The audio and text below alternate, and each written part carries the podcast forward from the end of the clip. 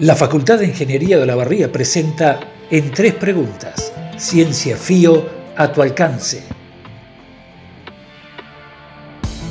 Un espacio para entender los desarrollos que se llevan adelante en investigación científica y tecnológica.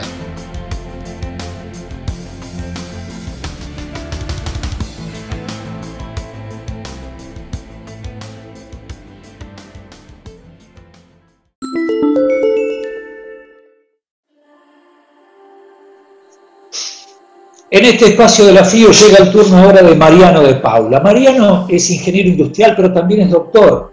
Hizo su eh, título de grado en Facultad de Ingeniería, pero su doctorado lo obtuvo en la UTN de Santa Fe. Y ahora le ha llegado el turno de ser, además de investigador, y en ese sentido ocupa el cargo de investigador adjunto del CONICET, le ha llegado el turno de ser, a su vez, docente y es profesor del Departamento de Ingeniería Industrial, donde se desempeña pero también es, profesor del doctorado que se dicta en nuestra Facultad de Ingeniería. Hola Mariano, es un gusto tenerte con nosotros. ¿Cómo estás? Hola Orfel, ¿qué tal? ¿Cómo estás? Eh, bueno, gracias por la invitación y por el espacio que nos estás dando. Muy bien por ahora. Bueno, me alegro. Sabes que esto tiene tres preguntas, Mariano, porque tratamos de acercar la ciencia del afío para no especialistas. Y la primera es, ¿cuál es tu actividad como investigador? ¿Qué tal? Bueno, eh, mi actividad como investigador se centra principalmente en lo que es eh, el ámbito de la robótica, robótica móvil, que es en el laboratorio de robótica de la facultad, en el grupo Intelimec, y eh, particularmente nos dedicamos a acoplar técnicas de inteligencia artificial para darle cierto grado de autonomía a estos robots, ¿verdad?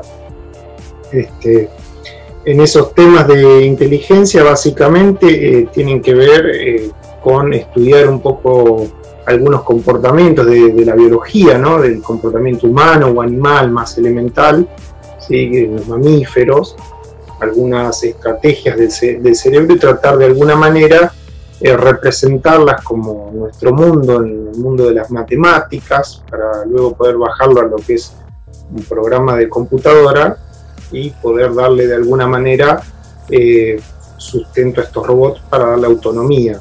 ¿sí?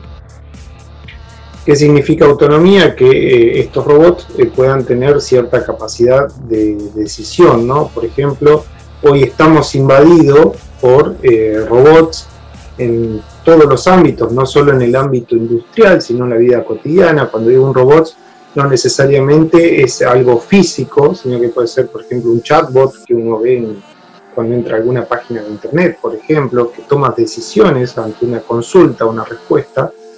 Eh, otro proyecto conocido es el, vehículo autónomo, que hay, ya hay proyectos que están funcionando. Y en el caso nuestro, particularmente, estamos trabajando la, la parte de robótica submarina, ¿no? el grupo nuestro dirigido por Gerardo Acosta, ¿no? que es un director de carrera, digamos.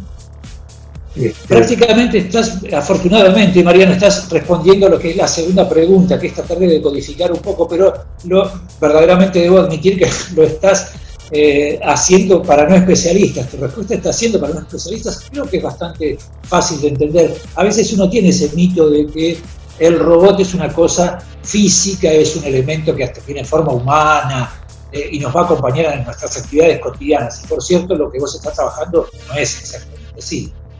Exactamente, sí. Eh, bueno, me alegro que se haya entendido, eh, ese era el espíritu de la respuesta.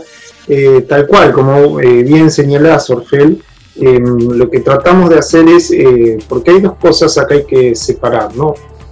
Lo que es la robótica industrial y la robótica cotidiana. Hoy el tipo de uso se ha expandido en infinidad de aplicaciones, desde los teléfonos celulares que tienen infinidad de aplicaciones con diversidad de utilidad, desde buscar una canción o buscar o hacer una búsqueda por Google, eso hay un robot atrás que funciona con inteligencia artificial, y lo mismo sucede con los ámbitos industriales que estamos tratando de adquirir esas tecnologías que han sido desarrolladas para otras aplicaciones, especialmente por Google, Facebook y todas, y Amazon, que son las, las eh, empresas de punta en estos temas. Lo que nosotros tratamos de hacer es eh, bajar eso a lo que es el, en el caso particular nuestro, estos sistemas robóticos Ahora estamos incursionando en una línea nueva con par de becarios del departamento industrial, en lo que serían los procesos industriales, eh, básicamente para esta nueva tendencia de la industria 4.0, ¿no? donde convergen varias tecnologías con un poco lo que estamos tratando de hacer y bueno, la, pandemia particularmente nos ha puesto en esta situación donde ciertas eh, empresas tienen que readecuar sus procesos para producir otro tipo de, bien. Por ejemplo, lo hacían las, las, automotrices que se dedicaban a fabricar vehículos, ahora tienen que reconfigurarse para producir, por ejemplo, los ventiladores o respiradores artificiales. Entonces, en un sistema de estos automatizado, la toma de decisiones es, eh, es un punto crucial, crucial para mantener la, competitividad ¿verdad? Del, sistema productivo. ¿no? Claro, claro. Mariano, ¿y cómo esperás que mejore el mundo con tu trabajo? Uy, qué pregunta esa. ¿eh? Este, yo con mi trabajo lo que, lo que deseo primero es eh, en mi zona de influencia, que son tanto los alumnos como los, vamos a llamarle discípulos de uno, que son los, becarios y los, colegas, es eh, generar un espíritu crítico, gente que, pueda hacerse preguntas, que sea intelectualmente inquieta y, que bueno, ayuden a generar nuevas propuestas para crear valor en, en en esta región del, mundo, ¿no? donde tenemos un capitalismo periférico, por llamarlo de alguna manera, y, creo que ese es el rol de la universidad, a través de ese conocimiento generar un valor agregado eh, distintivo. Mariano de Paula es ingeniero, es doctor y nos acompañó hoy en este nuevo episodio de los podcasts de la FIO, Ciencia a tu alcance. Muchas gracias Mariano por estar con nosotros. Muchas gracias a ustedes.